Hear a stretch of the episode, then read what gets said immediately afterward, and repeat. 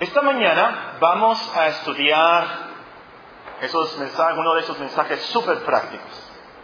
Vamos a estudiar cómo deshacernos del temor, cómo deshacernos del miedo. Ya estudiamos en meses pasados cómo deshacernos del rencor, cómo deshacernos de la insumisión, cómo deshacernos del enojo. Ahora estudiaremos cómo nos deshacemos del temor. Y como texto vamos a tomar el versículo de Salmo 112, donde dice, Salmo 112, el versículo 7 y la primera parte del 8, no tendrá temor de malas noticias. Su corazón está firme, confiado en Jehová. Asegurado está su corazón, no temerá. Ahora, antes de nuestro estudio, unas aclaraciones importantes. Este estudio, o cualquiera de estos estudios que estamos viendo de cómo deshacernos de esos problemas, de esos pecados, no son fórmulas mágicas. En esos estudios estamos viendo las principales lecciones, las principales eh, versículos, las principales promesas, cómo deshacernos de esos problemas, cómo deshacernos de esos pecados. Y esto porque cada cristiano es diferente. Cada cristiano tiene diferente medida de fe, cada cristiano tiene diferente madurez, diferente grado de santidad, diferente conocimiento. Entonces, a unos les va a ser más fácil captar las verdades, las lecciones y luego, luego cambiar, luego, luego ser transformados. Pero otros van a tener que batallar más y luchar más y estudiar más. Como vamos a ver en nuestros estudios de Romanos capítulo 7, eh, hay, variedad, hay bastante diferencia entre los cristianos en cuanto a la lucha contra el pecado. No es que vamos a salir de esta iglesia en esta mañana con una serie de versículos y automáticamente ya vamos a cambiar. No, no, no, no, no.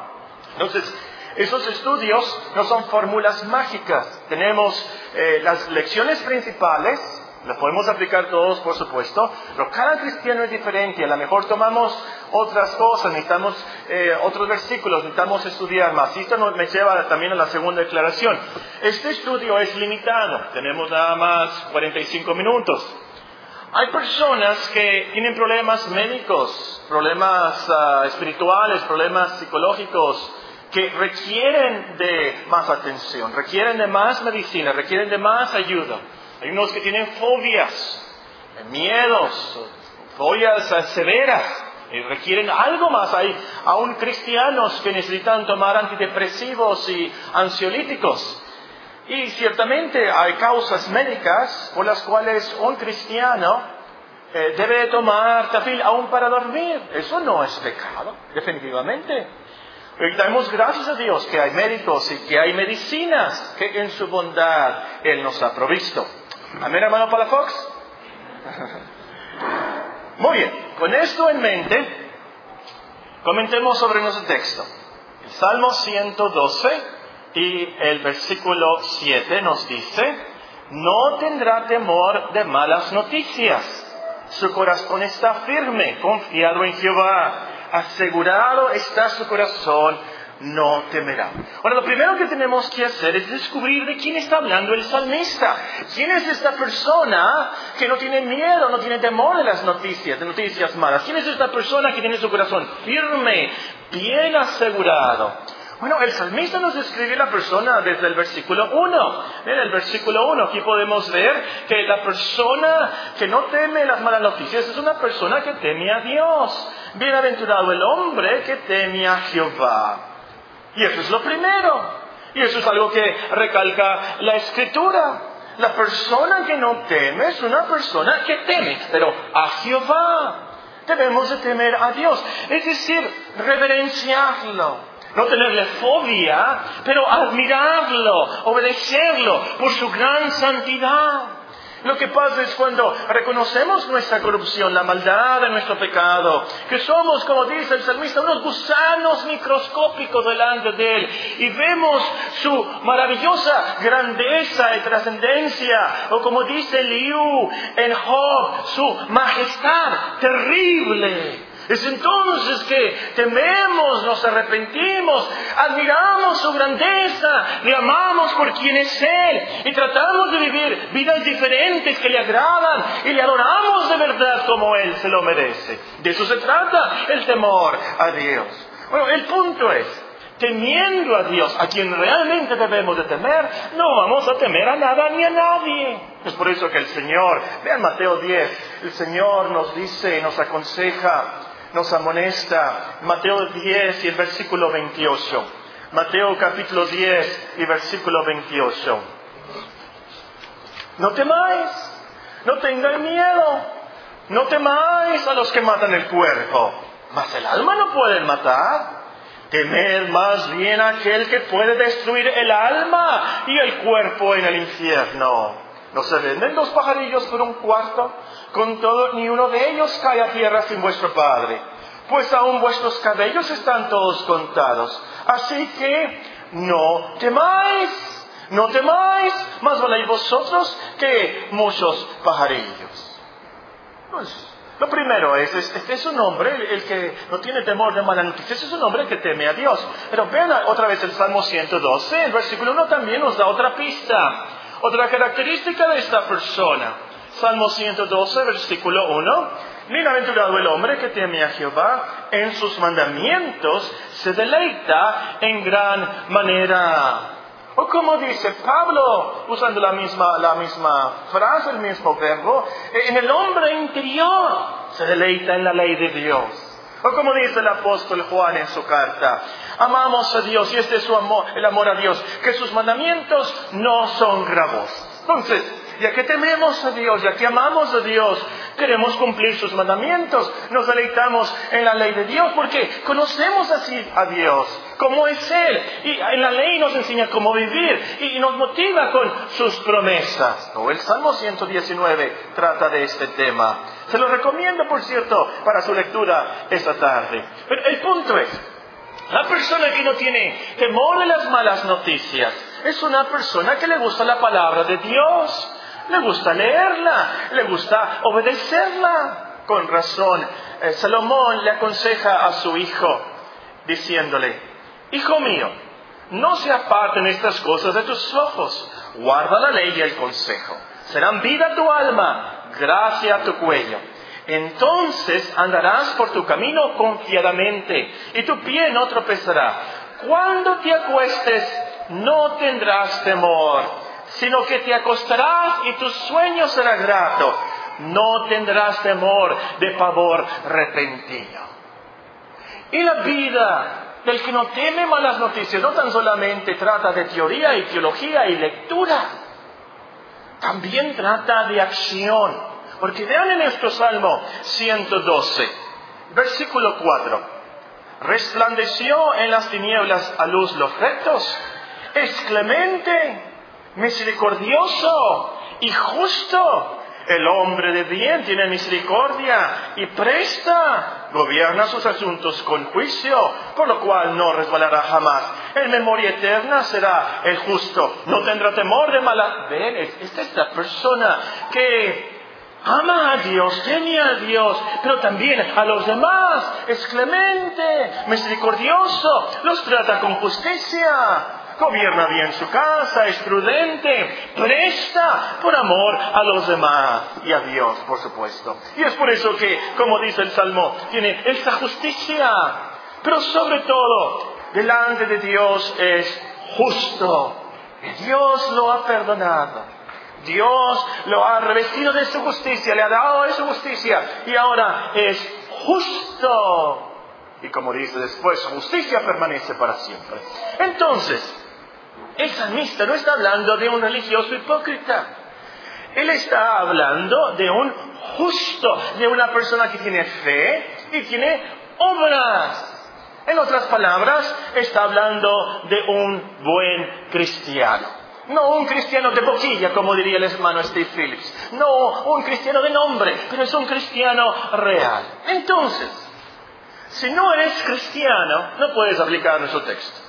No puedes deshacerte de temores y fobias y miedos. Si no eres cristiano, vas a tenerle miedo, mucho miedo, especialmente a la muerte. A lo mejor ahorita dices, yo no tengo miedo a la muerte. Pero cuando venga el día, quiero verte. Si no tienes esperanza, si no tienes a Cristo, si no has seguido a Dios, si no has temido a Dios, si no has sido perdonado por Dios, tu conciencia te va a atacar, el diablo te va a jalar los pies y tú vas a temer. Es más, Vas a tener miedo, si no eres cristiano vas a tener miedo hasta de cosas imaginarias. Hay un versículo que dice, Salomón precisamente nos dice, huye el impío sin que nadie lo persiga, mas el justo está confiado como un león. Entonces, si no eres cristiano no puedes aplicar nuestro texto. La primera cosa para deshacerte de tu miedo, tu temor, a las malas noticias, a la vida, al futuro, lo primero que tienes es que ser cristiano, tienes que seguir a Cristo, tienes que temer a Dios, amarle. Y si no eres un buen cristiano, a lo mejor hasta te bautizaste, has venido a la iglesia por años, y no eres un buen cristiano, estás alejado de Dios, viviendo en pecado, y tu conciencia lo sabe muy bien. Lo que va a pasar es que vas a tener miedo, vas a tener mucho miedo al castigo de Dios. Hay una tormenta y hay rayos y te va a dar miedo que te va a caer un rayo, porque sabes que estás mal con Dios. No vas a tener paz en tu conciencia y vas a sentir que Dios está lejos de ti. Y el día de tu muerte, qué feo es eso. Saber la verdad y no haberla vivido. Por supuesto que vas a tener muchos temores y ansiedades. Entonces, asegúrate que temes a Dios, que te has arrepentido. Sigue sus mandamientos. Asegúrate que vives la cristiandad. Solo así podrás deshacerte de tus temores y de tus miedos. Solo así podrás cantar, Jehová es mi luz y mi salvación. ¿De quién temeré? Jehová es la fortaleza de mi vida. ¿De quién he de amorizarme? Aunque, aunque un ejército acampe contra mí, no temerá mi corazón. Aunque contra mí se levante guerra, yo estaré confiado. Dice otro salmo. Muy bien, ya sabemos de quién está hablando nuestro texto. Es el justo de Dios que no tiene temor de las malas noticias. Ahora sí veamos lo que nos enseña nuestro texto. Versículo 7 del Salmo 112. La primera parte dice que el justo, el buen cristiano, no tendrá temor de malas noticias. Ahora, esto no quiere decir, hermanos y amigos, que el buen cristiano es un estoico que no se altera para nada. No quiere decir esto. Si saben quiénes fueron eh, los que seguían la doctrina del estoicismo, si saben, ¿verdad? Estoicos, que según ellos no les afectaba nada y eso trataba la vida, la fatalidad, viene algo, ni modo, ahí está, y yo, eh, muy fuerte. No, no, no. Si alguien te dice que alguien atropelló a tu hijo, inmediatamente tu corazón va a latir más rápido. Taquicardia se llama eso. Vas a sudar, te va a doler el estómago, te vas a sentir mal, te vas a poner nerviosa, a lo mejor sudas y a lo mejor lloras. Eso es natural, por supuesto. Atropellaron a tu hijo, te vas a sentir mal, vas a tener ese temor natural, por así decirlo. Nuestro Señor Jesucristo, 100% humano, perfecto, perfecto. Él salía del Gólgota y entre más se acercaba, más temía ese día.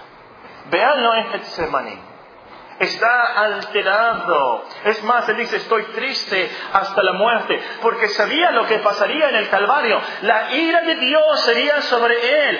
Toda la ira que nosotros merecíamos por nuestros pecados sería sobre él. Él sabe que va a ser azotado de Dios, herido, abatido, inmolado por Dios, por nuestros pecados. Claro que afectó su alma. Afectó su cuerpo, sus nervios también, como humano, 100% perfecto. Tanto que nos dice la Escritura que sudó como gotas de sangre. Entonces, nuestro texto aquí del Salmo no está hablando de un temor natural, algo que Dios nos ha dado.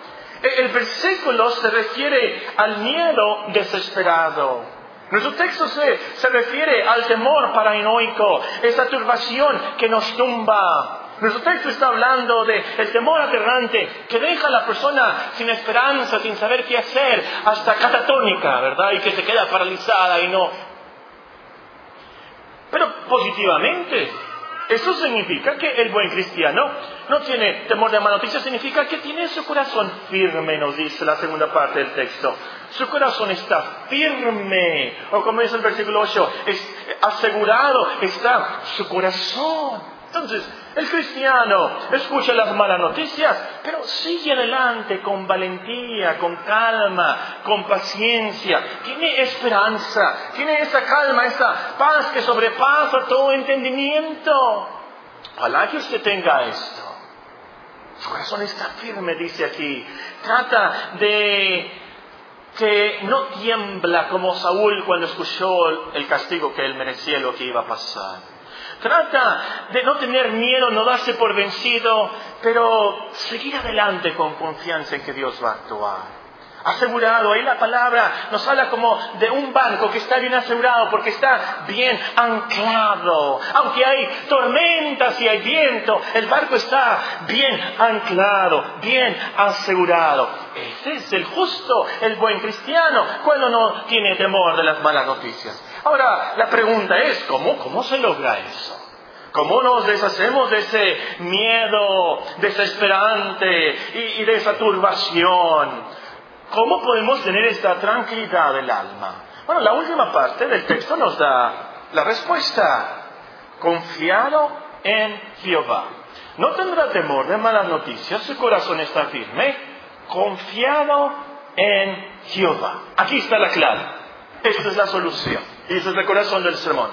Confiado en Jehová. ¿Qué realmente es confiado en Jehová? Bueno, que tienes fe en Dios, Paco. Sí, pero ¿qué significa tener fe en Dios? Aquí vale la pena profundizarnos. La fe tiene tres aspectos, por así decirlo. El primero es el conocimiento. Tenemos que conocer a Dios para confiar en Él. Para tener fe en algo tenemos que conocerlo. Tú no puedes tener fe en el guachumacale si tú no sabes qué es un guachumacale. Por supuesto que no. ¿Qué es un hueso macale? ¿Ustedes saben? Yo tampoco. Yo no confío en un hueso, pero hay que saber qué, es un hueso macale. Tenemos que saber eh, conocerlo. Ahora, no podemos tener confianza en Jehová, no podemos confiar en Dios si no conocemos a Jehová. ¿Quién es Dios? Ahora, yo te pregunto aquí, alma alma, corazón a corazón, conciencia conciencia. ¿Conoces a Jehová? No conoces de Jehová o has escuchado de Jehová, pero conoces a Jehová. Esa es la pregunta. Y la fe, esta confianza, lo primero que tiene que hacer para ser real es que tiene que conocer a Dios, conocer a Jehová. Otro aspecto de la fe es el consentimiento. Primero es el conocimiento, ahora tenemos consentimiento, es decir, tenemos algo por cierto. Creemos que es verdad, decimos que sí, habiendo conocido a Dios, creemos en su existencia, decimos su revelación es cierta. Y otro aspecto de esto de la fe es la confianza, fiducia, dicen los teólogos. Esto es cuando depositas tu fe en Dios, cuando descansas en Él, cuando dejas tus dudas y dices, es cierto, muy bien, aquí estoy. Yo me rindo a Él, como dice el himno. Yo creo que un ejemplo nos va a ayudar en esto. Vamos a suponer que tienes jaquecas, migrañas y... Escuchas en Liverpool, están vendiendo unos sillones que quitan los, los dolores de cabeza, quitan las migrañas. ¿Te interesa este sillón? Vas a verlo, ahí el vendedor te explica, ah, el sillón además de tener una comodidad increíble, tiene integrado un circuito monoblántico de lo más moderno, el cual sincroniza tu metabolismo, sincroniza tu reloj interno, relaja la inflamación de los vasos sanguíneos, relaja la tensión de todos los músculos de tu cuerpo, de tal manera que quita todos los dolores de cabeza. ¿Le crees al vendedor? Pero es hasta que te sientas en ese sillón, que confías en su eficacia. Es hasta que descansas en el Sillón. Que realmente crees, tienes fe, tienes confianza en la eficacia del Sillón. Confiar en Dios es saber de Él, creer, aceptar la verdad que se nos dice de Él, sus promesas, y es descansar en Él. Por así decirlo, aventurarnos abandonarnos, descansar en Él, depositar todo nuestro peso, nuestra angustia, nuestra carga sobre Él, depositar todo nuestro pecado. Aquí estoy, todo lo que soy, así como estoy, así con mis dolores y mis angustias, aquí es. Y caemos, nos cansamos, nos aventuramos, por fe confiamos en Dios. A lo mejor usted está pensando, oye Paco, es cierto, todo suena lógico, todo suena bíblico, pero ese es mi problema, que yo no confío en Dios, yo no tengo fe, ¿cómo le hago? ¿Cómo le hago? te voy a decir la verdad, te voy a ser muy sincero en esto. La fe es un don de Dios. No lo puedes comprar, no puedes merecer la fe. La fe es un don de Dios, punto. Es la verdad. Habiendo dicho eso, el Salmo 9.10 nos da el código secreto.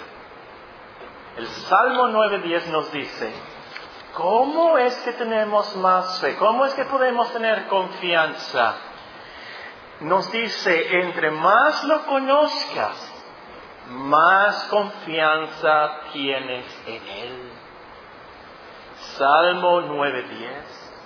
Es cuando conoces a Dios que aprendes a confiar en Él. Entonces, tienes que conocer quién realmente es Jehová, quién realmente es el Dios de la Biblia. El justo no tendrá temor de malas noticias, su corazón está firme, confiado en Jehová, porque sabe quién es Jehová, que Jehová es todopoderoso, que Jehová es sabio, que Jehová está en todo lugar, que Jehová controla todas las cosas. No teme a las malas noticias porque sabe que Dios es bueno misericordioso y que hace todas las cosas conforme a su decreto supremo para su gloria. Entonces la pregunta es, ¿cómo conozco a Dios? ¿Cómo conoces a Dios? En su palabra. La Biblia es la única manera que tenemos para conocer a Dios, la única revelación que tenemos de Él. Sobre todo conoces a Dios en Cristo. El que conoce a Cristo, conoce a Dios. El que ha visto a Cristo, ha visto Dios, dice Juan 14. Conoce a Dios a través de Cristo, su evangelio, su palabra. Juan, no, Juan nos explica en el capítulo 1, a Dios nadie le dio jamás. El unigénito Hijo que está en el seno del Padre, Él le ha dado a conocer. Entonces, lees la Biblia, reflexiona en lo que lees, medita cuidadosamente, pero léela buscando aprender de Dios y de su Cristo. Léela y ven a escuchar de Dios en los cultos, pero entrando a la iglesia, ora, Señor, quiero aprender más de ti. Ayúdame. Ahora, aquí voy a hacer un comentario, ojalá que nadie me malentienda. ¿Por qué venimos a la iglesia? Pues tengo problemas matrimoniales, tengo problemas con mis hijos, eh, tengo problemas financieros, no tengo dinero para pagar la Banamex la semana que entra, no es el día 18. Tengo... ¿Qué está pasando? Venimos a la iglesia buscando la bendición y la ayuda de Dios en vez de buscar a Dios. En vez de encontrar y buscar a Dios. Queremos la bienaventuranza, pero sin Dios. Ese es el problema. Tenemos que venir a la iglesia, vengamos hermanos a aprender de Dios. Y tenemos la gran promesa, el que busca, encuentra. El que se acerca a Dios, Dios se acerca a él. Y la fe es por el oír, el oír por la palabra de Dios. Muy bien, Terminemos algunas aplicaciones prácticas de cómo deshacernos de nuestros miedos y temores. Ya vimos el fundamento, está el texto. Vamos a ver algunas lecciones prácticas. Número uno, número uno. Piensa según Filipenses 4.8. Piensa según Filipenses 4.8. Véanlo, es un gran texto para memorizarse. Filipenses capítulo 4 y versículo 8 dice el apóstol Pablo ahí que nos enseña una serie de lecciones de cómo no afanarnos. Luego nos dice en Filipenses 4:8, por lo demás, hermanos, todo lo que es verdadero, todo lo honesto, todo lo justo, todo lo puro, todo lo amable, todo lo que es de buen nombre, si hay virtud alguna, si algo digno de alabanza, en esto pensad. La mayoría de nuestros temores Nuestros miedos, nuestros afanes son imaginarios, son por causas imaginarias, mejor dicho, no son verdad. Cuando escuchamos, por ejemplo, la, mala noticia, nuestra imaginación brinca y piensa, eh, alguien nos avisa, tu hijo chocó. Y nos imaginamos inmediatamente el hijo que iba a Guaymas, se volcó y murió.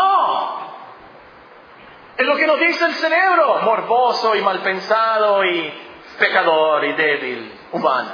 Es nuestra imaginación. La verdad es que fue un rozón a la defensa del carro y no pasó nada. Nada. Que, y el problema fue que no pensamos en lo que es verdadero, lo honesto, lo que es justo, lo que es puro, lo que es amar, lo que es de buen hombre, lo que es de virtud, lo que es digno de alabanza. Ese es el problema. Tenemos que pensar según Filipenses 4.8 para vencer esos miedos, aun con las malas noticias, porque la imaginación las multiplica y las causas de qué va a pasar al fin. No, tenemos que pensar conforme a Filipenses 4.8. Número dos, piensa que Dios es bueno. Él te va a dar la fuerza, la salida para resistir esa mala noticia, esa tribulación. Apunten por ahí, después lo leen en 2 Corintios capítulo 12 y versículo 9. Su gracia nos basta, ese es el texto. Bástate mi gracia. Ahí nos dice, explica el, apóstol, de esa mala noticia del aguijón que iba a tener y qué hizo él, que, es lo que lo fortaleció. Pues Dios nos promete, hermanos, no os ha sobrevenido ninguna tribulación, ninguna prueba, ninguna tentación que no sea humana. Pero fiel es Dios, que no os dejará ser tentados, más literalmente ser probados, más de lo que podéis resistir, sino que dará también juntamente con la tentación, con la prueba, con la mala noticia, la salida, para que podáis soportar. Dios es bueno, Él no es cruel. Si tú no puedes resistir el cáncer, Él no te va a mandar un cáncer. No te lo va a mandar. Si tú no puedes resistir que su hijo te muera, su hijo no se va a morir. Si tú no puedes resistir, y ahí apunta tu gran temor. Dios no te lo va a mandar. Él es bueno, mucho más bueno que nosotros. Número tres. Piensa mucho en la providencia y predestinación absoluta de Dios. Para deshacerte del temor, del miedo, piensa mucho en la providencia, buena providencia diríamos los buenos mexicanos, la buena providencia y la predestinación absoluta de Dios. Apunten, después pueden leer Efesios capítulo 1 y versículo 11. Si leemos la Biblia nos vamos a dar cuenta que todo pasa bajo el control de Dios. Absolutamente todo pasa conforme al decreto de Dios. Un cabello no cae si no es por Dios. Esta mañana, al venir aquí a la iglesia, al abrir la puerta y prender los aires, me tocó ver a un pajarito estrellarse contra la ventana. Por el vidrio no vio que había vidrio el pajarito y se estrelló. Inmediatamente pensé, esto sirve para una ilustración. No sé, los que quieren venir a la iglesia y chocan con algo, ¿verdad? Pero me puse a pensar en lo que iba a predicar, por supuesto. Este pajarito chocó esta mañana para que yo tuviera una ilustración. Que Dios permite el choque de un pajarito. Aún para darme una ilustración. Yo creo eso. Hice el movimiento aquí en la iglesia y salí y el pajarito me vio. Y como que me sonrió y se fue volando. No se murió. Pero me dio la ilustración. ¿Creen ustedes que eso fue de Dios? ¿Creen ustedes eso? ¿Realmente nada en el mundo pasa sin Dios? por la autoridad, el permiso y el decreto perfecto de Dios. ¿Creen el himno todo lo que pasa en mi vida aquí? Dios me lo prepara para bien de mí. ¿Lo creen? ¿Es así? ¿Cómo entonces podemos deshacernos del miedo, del temor? Entonces al escuchar la mala noticia, piensa, esto es de Dios. Esta es la voluntad perfecta de Dios para mi vida. Di como Job, Jehová dio, Jehová quitó. Sea el nombre de Jehová bendito. ¿Qué? ¿No recibiremos de Dios el bien y el mal? ¿No lo recibiremos? Lo que dijo Job. Lo que dijo Job. Número cuatro. Piensa mucho en las promesas de Dios. Para deshacerte del miedo del temor, piensa mucho en las grandes, preciosísimas promesas de Dios. Apunten ahí, segunda de Pedro 1.4. Pero les leo de un salmo. En el día que temo, yo en ti confío. En Dios alabaré su palabra. En Dios he confiado. No temeré. ¿Qué puede hacerme el hombre? Confiar en Dios a lo último se trata de confiar en su palabra, sus promesas. Para no temer, entonces hay que conocer y aplicar las promesas de Dios a nuestra vida. Cada día comienza el día con alguna promesa de Dios. Aprovecha el calendario de la iglesia. ¿Lo tiene el calendario de la iglesia que tiene el versículo? Lee el versículo antes de desayunar, antes de salir al trabajo. Lee esa promesa. Te va a ayudar. 365 promesas por año. Cada día tienes una. Te va a ayudar en la vida de seguro. Te van a operar. Aférrate a una promesa de Dios. Medita mucho en las promesas de Isaías 43. Preciosas las promesas de Isaías 43. Número 5. Ora mucho. Ora mucho. Apunten por ahí Filipenses 4.6. Dos versículos antes de Filipenses 4.8. Es el versículo que dice, por nada estéis afanosos, si no sean conocidas vuestras peticiones en toda oración y ruego con acción de gracias. Y la paz de Dios que sobrepasa todo entendimiento guardará vuestros corazones. Y eso así como tenemos entonces esa paz. Pero comienza a orar por esos miedos, por esas tribulaciones. Busqué a Jehová, dice un salmo. Busqué a Jehová, Él me oyó y me libró de todos mis temores. Los que miraron a él fueron alumbrados y sus rostros no fueron avergonzados. Este pobre clamó y le oyó Jehová y lo libró de todas sus angustias. Ora al Señor, Señor, aumentame la fe. Señor, yo creo, ayuda a mi incredulidad. Quítame este miedo, quítame este temor, estos nervios. Como dice el, himno de todos mis temores, oh, líbrame, Jesús. Ora mucho. Número 6. Piensa mucho en el gran amor de Dios. Para deshacerte del temor, del miedo, piensa mucho en el gran amor de Dios. Romanos 8, 28, el pasaje tan conocido, clásico, lo hemos memorizado, tan precioso. Termina con estas palabras. Y sabemos que los que aman a Dios, todas las cosas les ayudan a bien. Y termina con estas palabras, el versículo 37.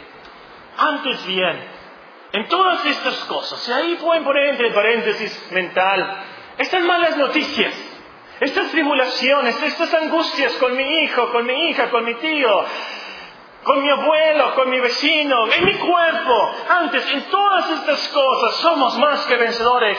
¿Cómo? Por medio de aquel que nos amó. Por lo cual estoy seguro de que ni la muerte, ni la vida, ni ángeles, ni principados, ni potestades, ni lo presente, ni lo porvenir, ni lo alto, ni lo profundo, ni ninguna otra cosa criada nos podrá separar del amor de Dios que es en Cristo Jesús, Señor nuestro. Medita mucho en este pasaje, memorízalo si puedes. Te aseguro, te garantizo que te va a dar una gran seguridad para el día malo. Número siete. Piensa mucho cómo Dios te ha ayudado en el pasado. Recibes la mala noticia, una enfermedad, un tumor, están alterados los estudios aquí de la sangre. Piensa mucho, hace un año yo tuve un estudio, salí mal, pero Dios me ayudó, Dios me alivió. Piensa en el pasado cómo Dios te ha ayudado. Apunten si quieren un versículo ahí, 2 Corintios capítulo 1 y versículo 10. Recuerden la historia como la de David. Está ante Goliat, está esa mala noticia. Goliat. ¿Qué piensa David? Dios me ayudó con el león. Dios me ayudó con el oso, Dios me va a ayudar con esto. Número 8. Piensa mucho en el final. Apocalipsis 21.4 pueden apuntar como texto aquí. Piensa mucho en el final. Esta vida es temporal, estas malas noticias van a pasar, de seguro que van a pasar. Estas angustias, estos dolores son pasajeros. Piensa más en la realidad del cielo, que es más verdad que el mundo en que estamos. La realidad del cielo es eterna. Piensa en lo que te va a pasar al final cuando estés con Dios, en ese descanso eterno con Dios. Número nueve. Piensa mucho en tu valor como redimido de Dios. Piensa mucho en tu valor como redimido por Dios. Isaías 43, 1 dice, no temas, porque yo te redimí. Te puse nombre, mío eres tú. Cuando pases por las aguas, yo estaré contigo. No temas, porque yo te redimí, yo te compré. ¿Cómo nos compró Dios? ¿Cómo nos redimió Dios? Con la preciosa sangre de su Hijo. Es por eso, hermanos, que Cristo nos dice, más valéis que muchos pajarillos. Tenemos almas, por supuesto, valemos más que millones de pajarillos. Pero ante Dios valemos mucho más, infinitamente más que muchos pajarillos, porque fuimos comprados con la sangre de Cristo. Y si le, si le costamos tanto a Dios, por así decirlo, si le costamos tanto, tanto, tanto a Dios, ¿cómo no nos va a ayudar en el día malo? ¿Cómo no nos va a ayudar con esa noticia mala? Por supuesto que sí. En último lugar, piensa mucho que la mala noticia o el problema, la angustia y aún la muerte glorifica a Dios. Juan 21 nos dice, el versículo 19, Cristo le dijo a Pedro acerca de la muerte con la cual iba a glorificarle. La muerte del cristiano glorifica a Dios, sea como sea, una enfermedad, un accidente, un ataque al corazón, lo que sea. Glorifica a Dios a lo último. Entonces, si todas las cosas del cristiano, la vida del cristiano, pasan para la gloria de Dios, y tiene que ser así, el diablo no puede alterar los propósitos y secretos de Dios. Entonces, siendo Dios Jehová nuestro Dios, si le amamos, le tememos y admiramos, como nuestro Creador, por supuesto, pero más como nuestro Salvador. Entonces, si tenemos algún problema, una enfermedad, escuchamos una mala noticia, podemos pensar, al final esto va a ser para la gloria de mi Dios. ¿Vale la pena? Claro que vale la pena. Si esto puedo hacer yo para glorificar a mi Dios, claro que vale la pena. Adelante, con gusto. Es por eso que el apóstol Pablo en ese aguijón en la carne, él testifica por amor a Cristo, por amor al Señor. Me gozo en las debilidades, me alegro en afrentas, en necesidades, en persecuciones, en angustias, porque cuando soy débil, entonces soy fuerte. Fuimos a visitar al hermano Alvarado la semana pasada. Estaba ahí una cuñada de él y esta persona repetía y repetía, dígale pastor que, que ofrezca sus dolores a Dios, que ofrezca sus dolores a Dios. Una teología, por supuesto, equivocada es aquella que dice que nosotros podemos ofrecer algo a Dios para ganar nuestra salvación o ganar cualquier meta. Por supuesto que no. Pero el cristiano, por así decirlo, entre comillas, puede ofrecer su enfermedad, su angustia, su dolor, su tribulación a Dios pensando, Señor, esto lo voy a sufrir para tu gloria. Por amor a Cristo, vale la pena. ¿Cuál fue la peor mala noticia del mundo? Bueno, algunos pudieran pensar, Hitler,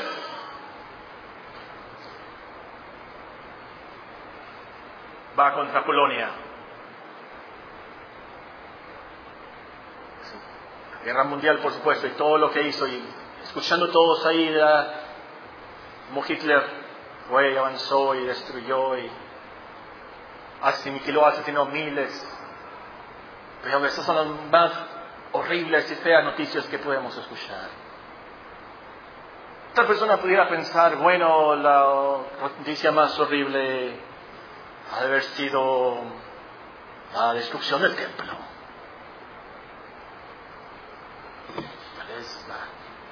¿Qué sería la noticia más horrible de toda la historia?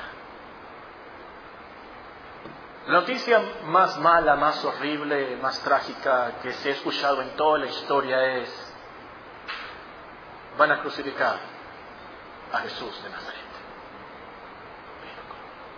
Sí, lo van a crucificar. Eso, hermanos y amigos, resultó para la gloria de Dios. En nuestra salvación, la más mala noticia de la historia, Dios la cambió para su gloria. La más mala noticia que tú puedas escuchar en tu vida, Dios de hecho lo cambia, lo transforma, lo guía para darle toda la gloria que Él merece. Es así como nos deshacemos de nuestros temores y ansiedades y miedos la gloria de Dios. Oremos. Padre Celestial, te damos gracias por Cristo nuestro gran Salvador que se entregó por nosotros para redimirnos de toda maldad, para darnos esperanza, vida eterna. Como cristianos, Señor, como creyentes, te pedimos esta mañana que tú nos fortalezcas, nos des sabiduría, que podamos aplicar estas verdades a nuestros corazones Danos esa paz que sobrepasa todo entendimiento. Si hay alguna persona presente que no te conozca, que no tiene fe, oh Señor, concede el arrepentimiento, la gracia, la fe. Salva a tu pueblo, añade a tu iglesia. Acuérdate de nosotros y de nuestros hijos. Pedimos, Señor, que nos ayudes a santificarse tu día.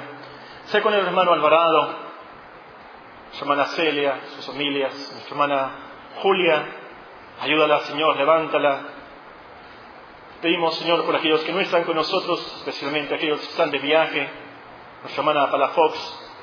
Pedimos, Señor, que tengas a bien, Señor, ayudar a tu pueblo en este día a conocerte más, para que te adoremos más, para que nos regocijemos en ti.